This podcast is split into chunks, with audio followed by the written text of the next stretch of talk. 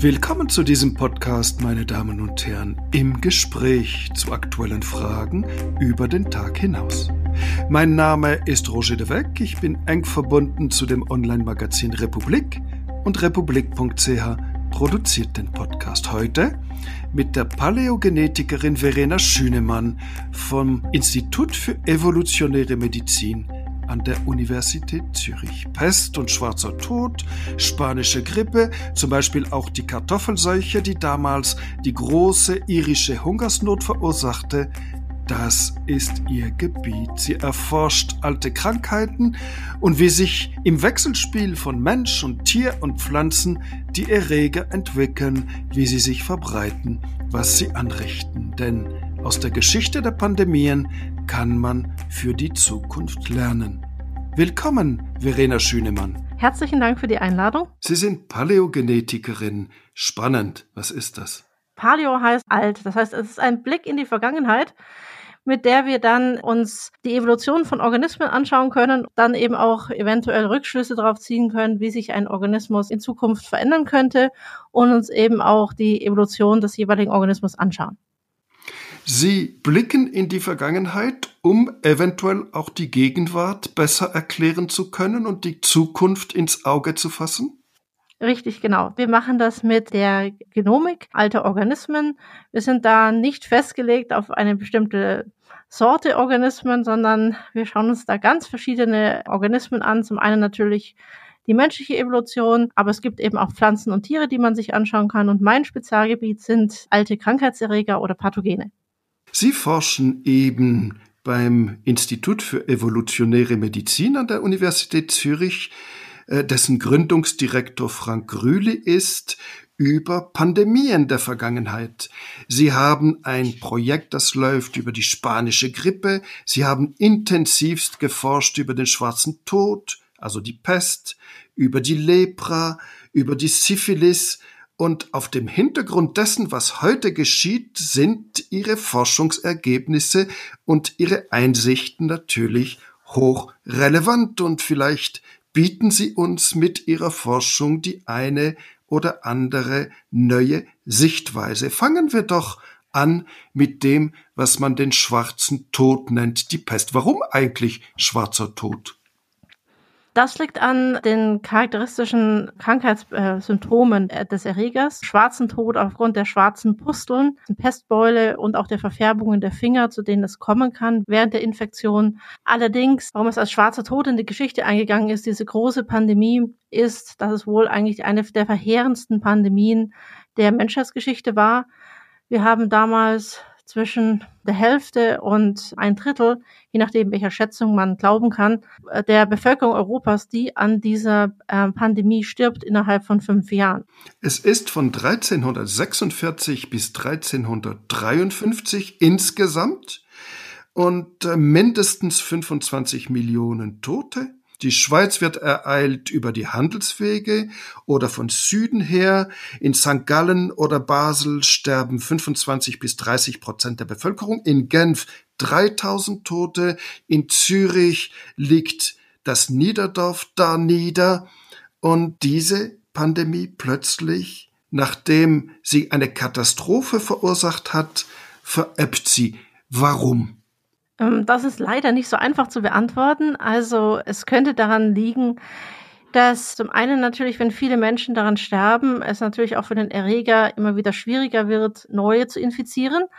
Und das wäre die Durchseuchung, wie man heute sagt. Genau. Und man kann auch dazu sagen, dass die Menschen dann natürlich, wenn sie es durchgemacht haben und es überlebt haben, dass sie dann eben auch Resistenzen entwickeln und dadurch können sie das nicht mehr so einfach bekommen. Das ist natürlich eine Erklärung, warum dann die Pest in Wellen immer wieder bis 1800 in, in Europa auftritt. Mit dem Schwarzen Tod ist es ja nicht vorbei. Bis 1789 kommen immer wieder neue Pestwellen, die Europa und verschiedene Städte eben heimsuchen. Der Unterschied ist, dass es nicht ein Virus ist wie bei Covid-19, sondern ein Bakterium. Man nennt es Yersinia pestis. Was bedeutet Yersinia pestis? Das ist benannt nach dem Forscher, der es damals entdeckt hat, zur Zeit der dritten Pandemie. Wir müssen uns immer vor Augen halten, dass der schwarze Tod so verheerend er auch war, nicht die einzige Pandemie ist, die Yersinia pestis verursacht hat. Und Yersinia pestis hat äh, zum einen auch, das wissen wir heute, dank Forschungsarbeiten meiner Kollegen, hat Yersinia pestis auch die Justinianische Pest verursacht im ausgehenden römischen Reich in der Spätantike. So um äh, 500 noch was bis 750. Damals deswegen auch Justinian, weil sie nach dem damaligen regierenden Kaiser, zu dem es zum ersten Mal ausgebrochen ist, also äh, Kaiser Justinian benannt worden ist. Und Pestis, das war das Wort auf Lateinisch für Seuche.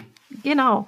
Aber ich wollte noch kurz auf den Namen Yersinia zurückkommen, denn man hat sie benannt nach dem ähm, Arzt Alexandre Yersin, der ein Schüler von Louis Pasteur war. Dem großen äh, Virus- und äh, Seuchenforscher aus Frankreich. Genau, nachdem auch heute das Pasteur-Institut benannt wurde. Und eigentlich ist Yersinia pestis eigentlich ursprünglich Pastorella pestis benannt worden. Normalerweise ist es so, dass der Entdecker das Bakterium auch benennen darf. Und Alexandre Yassin hat es damals eben zur Zeit der dritten Pandemie, der sogenannten Hongkong-Pest, im 19. Jahrhundert isoliert und zum ersten Mal beschrieben. Und äh, damals hatte er es zur Ehre seines Lehrers äh, eigentlich Pastorella pestis nach Louis Pasteur benannt. Es wurde dann erst im Nachhinein zu seinen Ehren Yersinia genannt.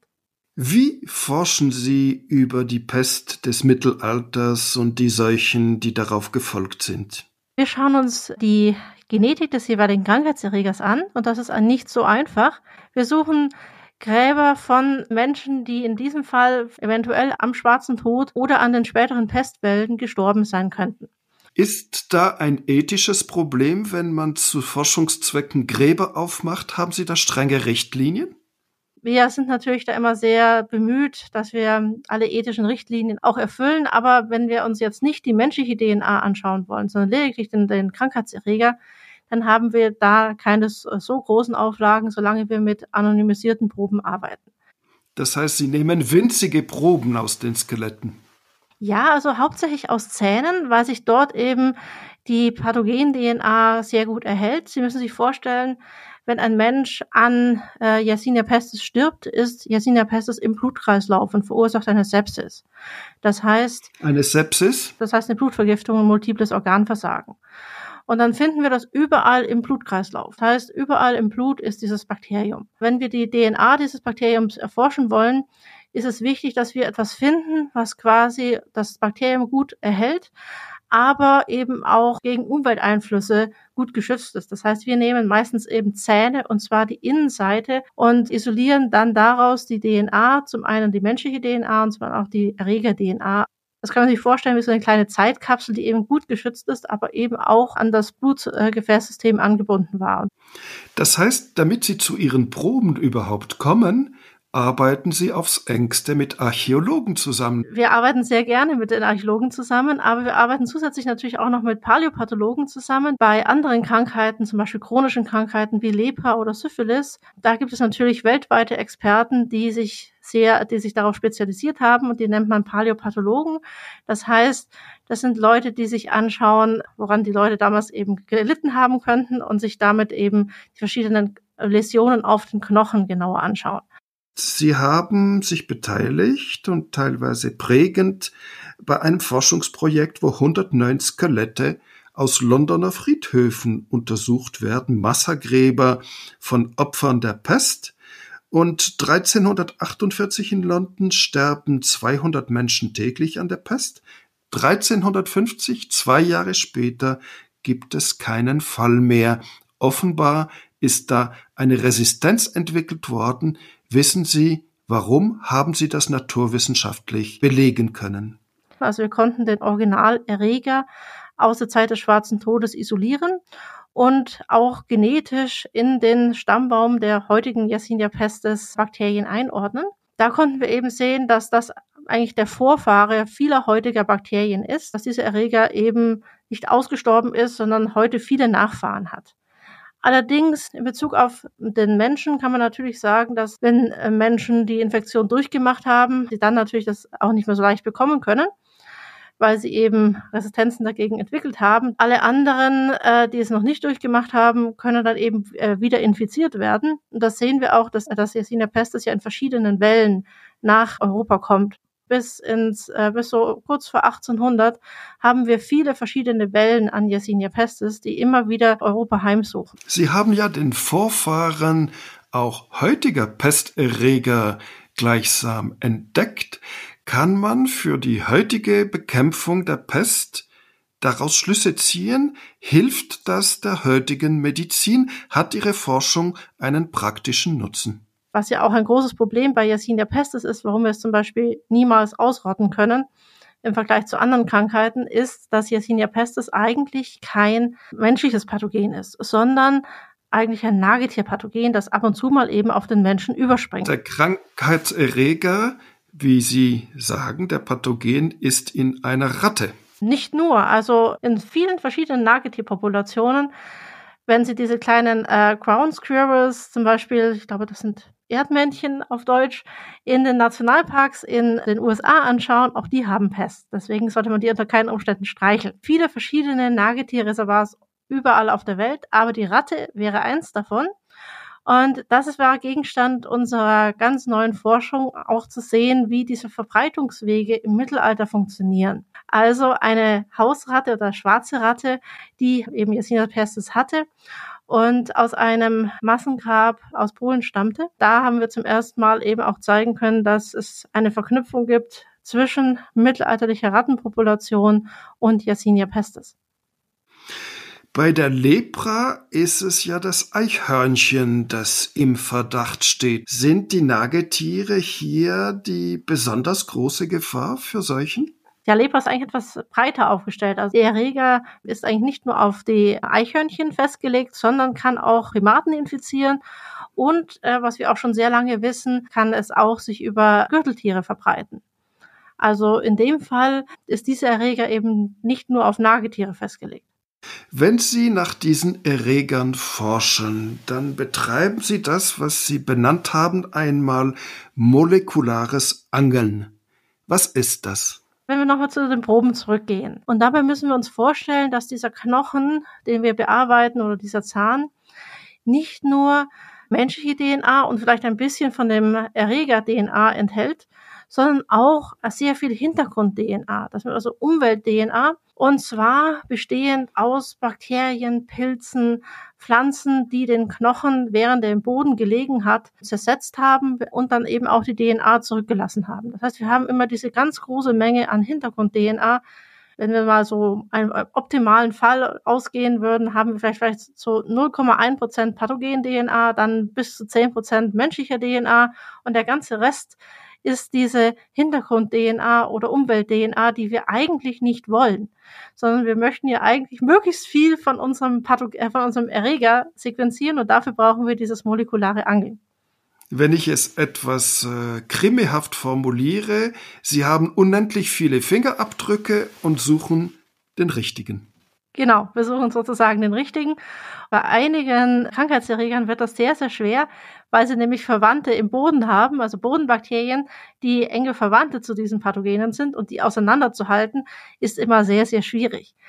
Denn wir müssen natürlich zeigen, dass wir es wirklich mit diesem alten Krankheitserreger zu tun haben und nicht mit einer Kontamination aus Umwelt-DNA. Und dafür brauchen wir eben dieses molekulare Angeln. Das heißt, wir fischen die spezifischen Fragmente, die zum Genom unseres jeweiligen Erregers passen, aus diesem ganzen Suppe äh, an verschiedenen Fragmenten heraus und reduzieren diesen Hintergrund.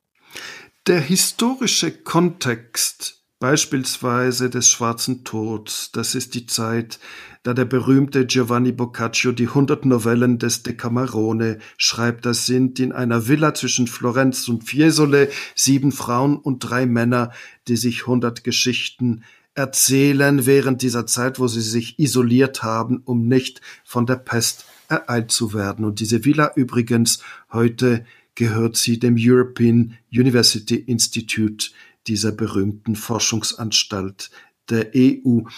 Dieser historische Kontext, ist der für Sie wichtig? Auf jeden Fall können. Wir brauchen hier natürlich immer die Zusammenarbeit mit Historikern, die sich genau mit diesem Kontext zum Beispiel beschäftigen, um nachzuvollziehen, wie sich die Pest damals wirklich verbreitet hat. Und auch, was die Leute damals unternommen haben, mögliche Maßnahmen, die vielleicht geholfen oder auch nicht geholfen haben.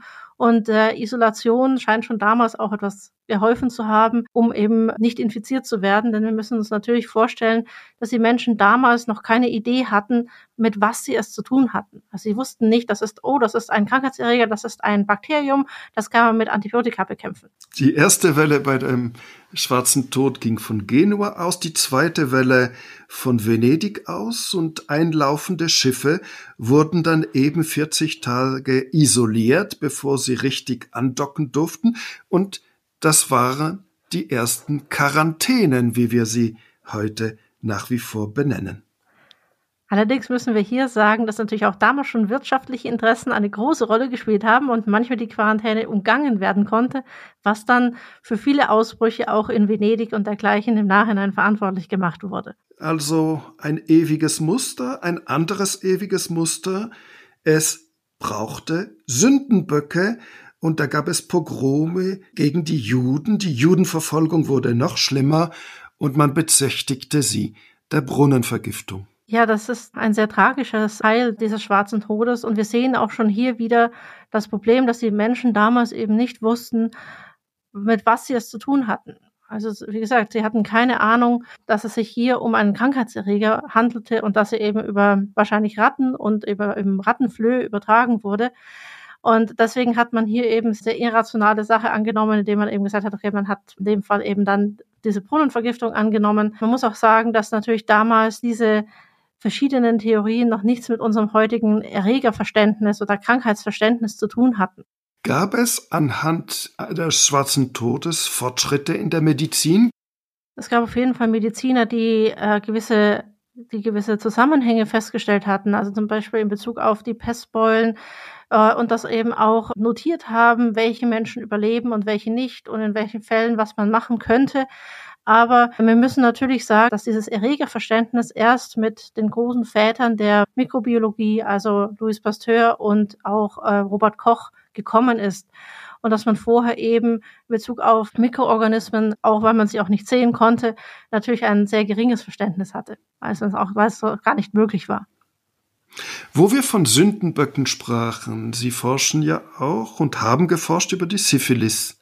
Und da hieß es immer, die haben wir importiert aus Nordamerika. 1491 Christoph Kolumbus entdeckt Amerika. 1493 ist er zurück in Europa und bringt mit seiner Mannschaft die Syphilis mit.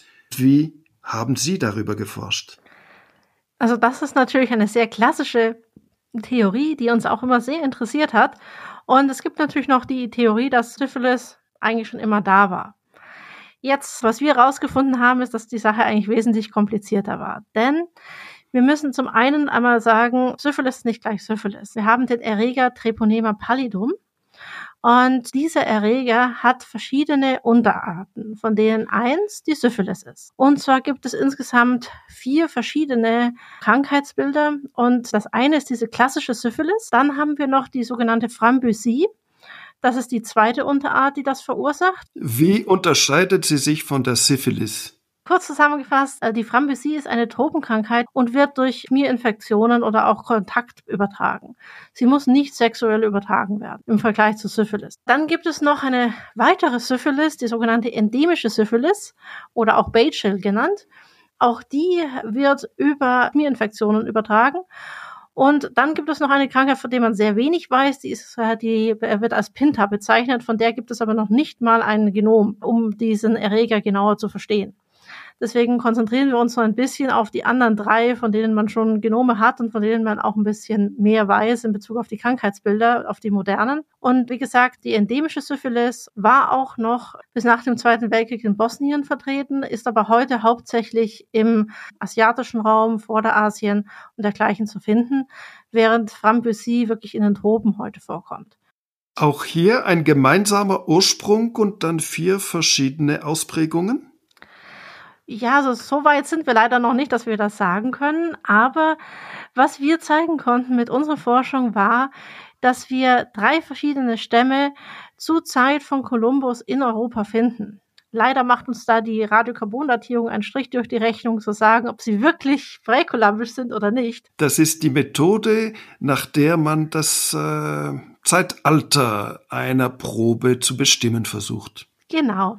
Und die ist leider genau im 15. Jahrhundert, wenn es darauf ankäme in dieser Hinsicht, ein bisschen ungenau, weil man muss das immer kalibrieren. Und Kalibrationspunkte sind im 15. Jahrhundert äh, so, dass es nicht so einfach einzuschätzen ist, ob es wirklich genau vor Kolumbus oder nach Kolumbus ist. Das ist bei manchen Proben etwas schwierig, aber wir können sagen, eben aus dieser Kontaktzeit, dann sind wir auf der sicheren Seite, haben wir drei verschiedene Erreger in Europa gefunden. Zum einen die klassische Syphilis, zum anderen die Frambusie und zum anderen, das hat uns sehr gefreut, einen komplett unbekannten Erreger, den es heute so zumindest nicht mehr gibt. Das ist also gleichsam eine Krankheit, die ausgestorben ist. Nun ja, man muss natürlich immer sagen, ja, diese eine Unterart ist wahrscheinlich heute ausgestorben. Spannend daran aber ist, dass die Knochenläsionen, die wir sehen, für alle drei Unterarten sehr ähnlich sind. Und wir brauchen wirklich die Genetik, um die einzelnen Unterarten zu unterscheiden. Auf dem Hintergrund ihrer Forschung über den schwarzen Tod, über die Lepra, über die Syphilis, haben sie jetzt ein Forschungsprojekt gestartet über die spanische Grippe in der Schweiz. Damals, 1918, 1919, gibt es weltweit 20 bis 50 Millionen Todesopfer, mehr als im Ersten Weltkrieg. Prominente Opfer, Max Weber, der große Staatsdenker, der Maler Egon Schiele, Frederick Trump, der Großvater von Donald Trump, stirbt an der spanischen Grippe und es ist eine Ironie der Geschichte, dass sein Enkel dann die Corona-Pandemie nicht richtig wahrhaben will. In der Schweiz gibt es 25.000 Todesopfer. Es trifft vor allem die 20 bis 40-Jährigen, die Soldaten, die im Ersten Weltkrieg an der Grenze waren. Von einem jurassischen Dorf Bonfol aus verbreitet sich die spanische Grippe in der Schweiz. Wie legen Sie dieses Forschungsprojekt an? Also dieses Forschungsprojekt ist was ganz Neues. Zum einen den Erreger. Hier müssen wir sagen, dass es kein DNA-Erreger ist. Also sprich, wir haben hier einen RNA-Virus und der erhält sich normalerweise so gut wie gar nicht, weil sich die RNA immer sehr, sehr schnell abbaut. Wir haben aber inzwischen gesehen durch äh, die Forschungsarbeit von einigen Kollegen, dass wir mittels medizinischer Proben, die bestimmt fixiert worden sind, also Formalin fixiert, dass es da Chancen gibt, diesen Erreger trotzdem noch isolieren zu können. Das ist sozusagen von der genetischen Seite her das Spannende an, die, an dem Projekt dass wir hier wirklich komplette Pionierarbeit leisten. Und es ist zum anderen auch sehr spannend, da wir hier jetzt eben in einer Zeit sind, wo sehr viele Dokumente auch vorhanden sind. Das heißt, wir sind jetzt nicht mehr im Mittelalter, wo wir äh, nicht wissen, wie viele Menschen wann genau gestorben sind, sondern das äh, sehr viel schätzen müssen, sondern in diesem Fall können wir das sehr genau rekonstruieren. Und wir arbeiten hier mit einem Team von historischen Epidemiologen zusammen, die sich eben auch auf die spanische Grippe spezialisiert haben. Und genau diese Metadaten, wann die spanische Grippe wo aufgetreten ist, wie viele Menschen damals dann gestorben sind, was an verschiedenen Maßnahmen auch ergriffen worden ist, um den Virus damals einzudämmen, All diese Metadaten sind für die spanische Grippe vorhanden und müssen, so, müssen nur noch eben erforscht werden, zusammengetragen werden und dann eben nachher mit genetischen Daten kombiniert werden, um damit eben einen einzigartigen Datensatz zu schaffen, dem man dann auch bestimmte Ausbreitungsmuster und dergleichen rekonstruieren kann. Ein historischer Epidemiologe, ich wusste gar nicht, dass es diesen Beruf gibt, können Sie denn schildern? Kaspar Staube ist eigentlich Historiker, hat sich aber inzwischen auf die Medizinhistorik konzentriert und ist eben darauf spezialisiert, solche alten Texte auszulesen und zu digitalisieren und auch auszuwerten. Sie arbeiten zum ersten Mal über eine jüngere Seuche? Naja, also ich habe sehr viele Kooperationspartner, mit denen ich an verschiedenen modernen Proben arbeite. Zum Beispiel bei der Erforschung des, des ersten Genoms von Mycobacterium lepromatosis. Das ist eine neue Krankheit, die erst vor kurzem identifiziert wurde und auch dessen erst das Genom erst vor kurzem sequenziert wurde, hauptsächlich unter der Führung von äh, Stuart Cole und seiner, äh, seinem Team damals noch aus Lausanne. Und da haben wir auch mitgearbeitet und wir arbeiten auch mit vielen klinischen Proben von Treponema, also sprich dem Syphilis-Erreger, wenn Sie fragen, warum das so ist. Wir arbeiten ja mit sehr sensitiven DNA-Methoden und diese Methoden lassen sich eben auch bei moderner Genomik verwenden und besonders bei Erregern, die man nicht einfach so im Labor kultivieren kann. Auch äh, Treponema pallidum ist sehr schwierig zu kultivieren. Man muss das immer in Tieren züchten. Bei Lepra ist das sehr kompliziert. Man züchtet das, äh, indem man zuerst Mausepfoten animpft und dann das überträgt in ein Gürteltier und das wächst dann dort in der Leber und aus dieser Leber kann man es dann isolieren. Und wenn man eben diese Schritte vermeiden kann, durch die Anreicherung, die wir entwickelt haben, dann ist das sehr gut, auch eben in Bezug auf den Tierschutz. Und deshalb äh, arbeiten wir hier eben auch mit vielen Laboren zusammen, die moderne Krankheitserreger bearbeiten, um hier eben auch unsere Methoden für die moderne, auch klinische Forschung nutzbar zu machen. Kann Ihre Forschung über die spanische Grippe auch einen Nutzen für heute bringen? Nun ja, also allgemein jede Forschung Pandemien der Vergangenheit kann für heute natürlich äh, Nutzen ziehen. Zum einen, weil man verstehen kann, wie die, wie, äh, wie die Erreger sich verändert haben, wie sie sich angepasst haben oder auch wie sie sich weiterentwickelt haben.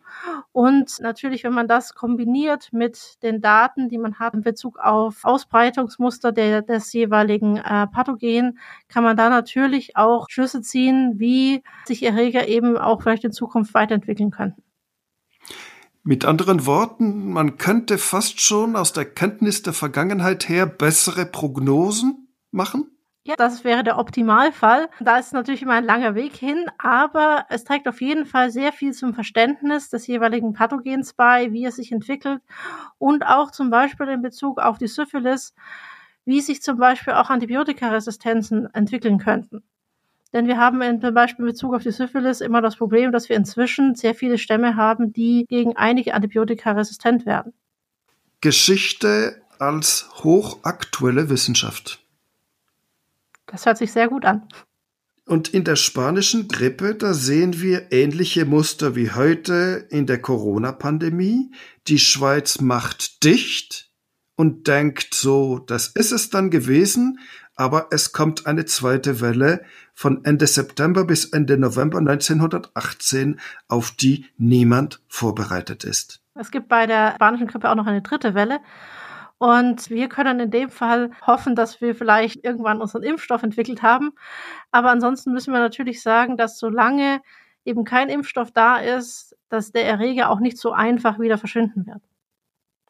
Aus Ihrem historischen Wissen heraus, gibt es ein paar Schlaglichter, die Sie auf die heutige Covid-19-Pandemie werfen können? Nun, also zum einen können wir eben sehen, dass die Erreger sich, sich auch in Wellen verbreiten. Das heißt, wir sehen eben, dass zum einen mit dem schwarzen Tod alleine oder auch mit dem ersten Ausbruch der spanischen Grippe dergleichen nicht getan ist, sondern wir sehen hier verschiedene Wellen, die immer wieder kommen.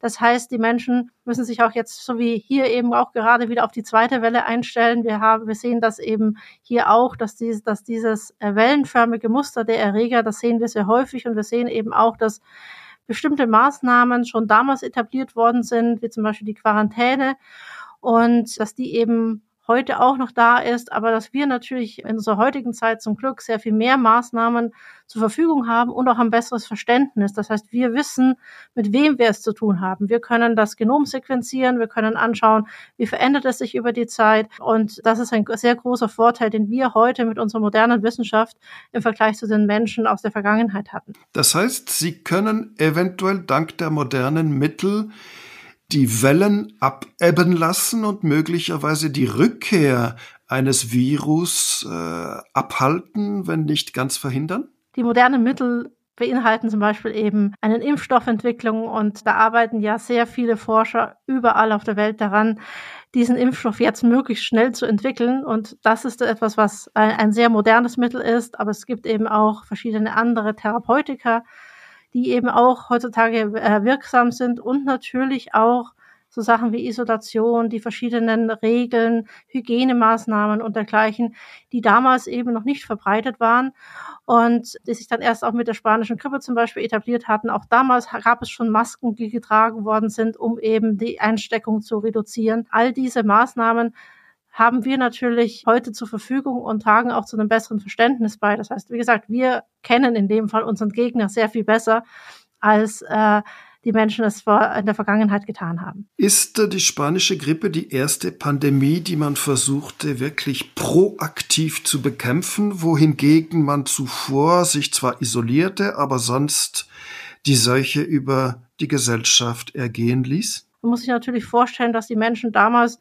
noch nicht dieses Verständnis hatten, das wir heute hatten. Das heißt, sie wussten nicht, dass es ein Krankheitserreger ist mit Name, mit Namen Yersinia pestis, den man so und so und so bekämpfen kann, sondern das musste damals erst mit den damaligen Mitteln versucht werden. Und äh, es ist nicht so, dass man gesagt hat, okay, man lässt das einfach, sondern man hat es natürlich versucht. Man hat es immer versucht. Die Frage ist nur, welchen Erfolg dann die jeweiligen äh, Methoden hatten. Kann man einen Zusammenhang herstellen zwischen Pandemien einerseits und der Umweltentwicklung andererseits, der Klimaentwicklung? Durchaus. Also es gibt immer wieder Klimaschwankungen und einige Forschungen haben zum Beispiel ergeben, dass zur Zeit der Justinianischen Pest eine kleine spätantike Eiszeit geherrscht hat. Das heißt, die Umweltbedingungen waren sozusagen schlechter für die Menschen und haben den Erreger sozusagen favorisiert, haben es ermöglicht gemacht, dass sich der Erreger mit den Vektoren zum Beispiel ausbreiten konnte. Wir haben auch in der beginnenden Neuzeit die sogenannte kleine Eiszeit, die dann eben auch zum Beispiel mit den großen Syphiliswellen zusammenfällt. Also ähm, es ist schon so, dass äh, Klimaschwankungen auch die Verbreitung von Erregern eine Rolle spielen. Ist äh, die Art und Weise, wie sich ein Erreger verbreitet, sehr direkt jeweils vom Klima abhängig, weil die Menschen, wenn es kalt wird, sich dann zurückziehen und äh, näher beieinander sind? In Bezug auf die Jahreszeiten gibt es solche Ver Verknüpfungen. Also wir sehen zum Beispiel, dass äh, viele Erreger eben im Winter stärker übertragbar sind als wie im Sommer. Allerdings geht es ja in dem Fall nicht so sehr um die jahreszeitlich bedingten Schwankungen, sondern allgemeine Schwankungen in Bezug auf das sozusagen das eine Jahr kälter wird oder dass zum Beispiel sogar ein, dass es ein Jahr ohne Sommer gibt, in dem dann die ganze Ernte verrottet wie es, äh, wie es überliefert worden ist in Bezug auf die Justinianische Pest, dass es da eben so ein Jahr ohne Sommer gegeben ha hat. Und das ist natürlich dann für ähm, zum Beispiel Ratten oder dergleichen, die ja dann die Vektoren sind, favorisiert, dass man, dass sich die dadurch äh, besser ausbreiten können. Aber wie gesagt, diese Klimaschwankungen sind jetzt nicht nur in Bezug auf jahreszeitliche Schwankungen, sondern dass es wirklich allgemein kälter wird. Ich komme hier auf die Kartoffelfäule zu sprechen, die die große irische Hungersnot 1845, 1849 hervorgebracht hat. Es gab Vorboten, 1816 war der Vulkan Tambura ausgebrochen, da gab es auch einen, ein Jahr ohne Sommer und äh, es häuften sich dann immer wieder die Missernten und äh, drei Viertel der Iren lebten von der Landwirtschaft. Die Regierung war damals dem Liberalismus des 19. Jahrhunderts verhaftet, laissez-faire, sie taten nicht viel. Es gab wegen der Hungersnot eine Million Tote, 1,5 Millionen wanderten aus, viele in die Vereinigten Staaten. Und äh, da sieht man, wie eine Pandemie in der Natur, nicht direkt beim Menschen, auch unendlich viel Leid hervorrufen kann. Die Krankheitserreger können natürlich auch die Geschichte der Menschheit beeinflussen, wenn sie die entweder die Nutztiere oder eben auch die Nutzpflanzen befallen. Und das ist eigentlich das am, am meisten bekannte Beispiel. Wenn man das überspitzt formulieren würde, würde man sagen, dass der Erreger der Kartoffelfäule also Phytophthora infestans, der der Pilz ist, der John Kennedy zum Präsidenten gemacht hat. Weil John Kennedy ein Ire war und sonst seine Familie nicht ausgewandert wäre. Genau, weil seine Familie damals ausgewandert ist und äh, sonst eben niemals in die USA gekommen wäre. Also wirklich ein, ein Krankheitserreger, der durchaus Weltgeschichte geschrieben hat, um es mal so auszudrücken aber äh, natürlich auch sehr tragisch, denn durch diese Kartoffelseuche ist natürlich eben die ganze Ernte ausgefallen und es gab eben damals auch äh, das Problem, dass man da eben nicht genügend schnell gehandelt hat und dass deswegen eben auch sich die Hungersnot sehr verstärkt hat.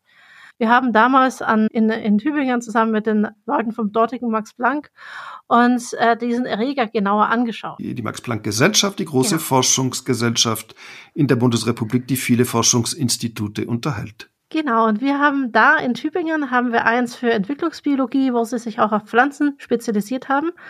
Das ist Detlef Weigel und sein Team. Die machen sehr viel äh, Molekulargenetik der Pflanzen. Und mit denen haben wir damals zusammengearbeitet, um diesen Erreger aus der Zeit der irischen Kartoffelseuche uns genauer anzuschauen. Das war sehr spannend. Wir haben dann mit einer ganz anderen Sorte Proben gearbeitet, nämlich mit Herbarienproben.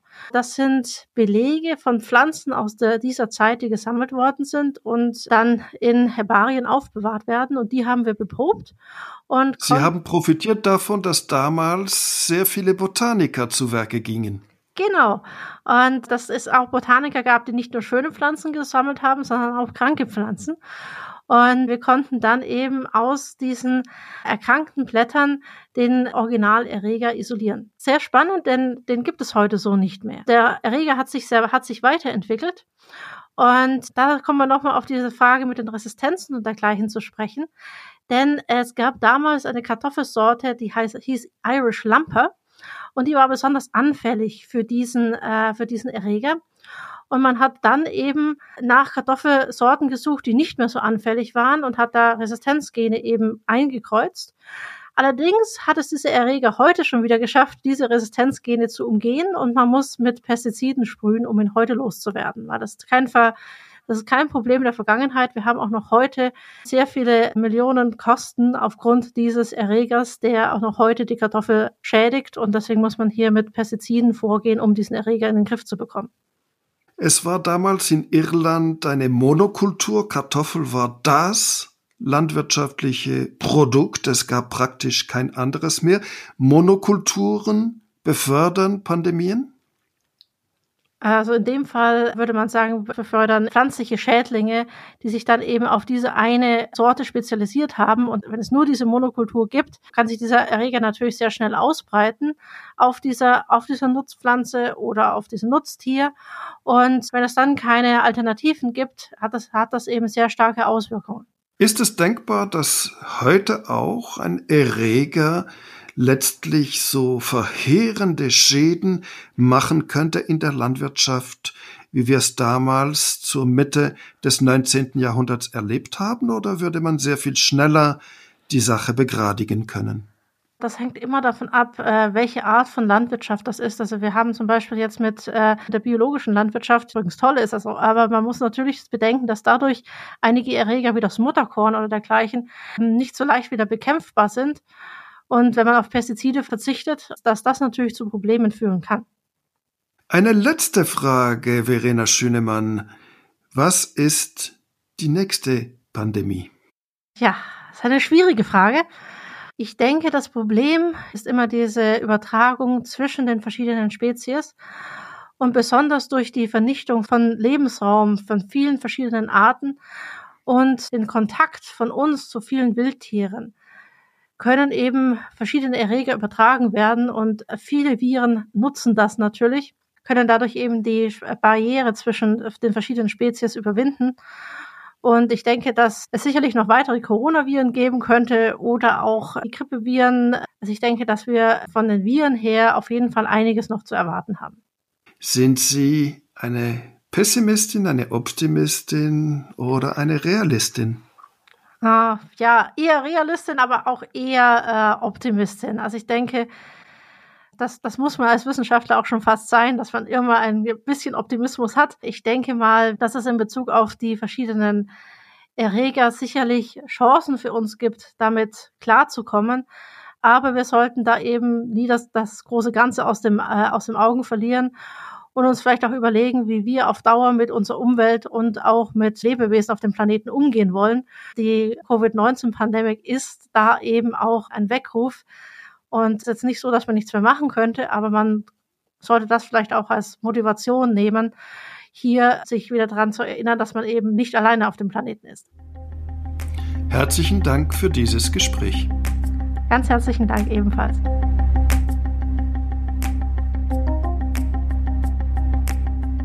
Dieser Podcast ist eine Produktion des Republik Magazin, das digitale Magazin für Politik, Wirtschaft, Gesellschaft und Kultur. Wir sind werbefrei und werden von unseren Leserinnen und Lesern finanziert. Lernen Sie uns jetzt kennen. Sie können zwei Wochen kostenlos und unverbindlich Probe lesen unter republik.ch/podcast. Bis bald.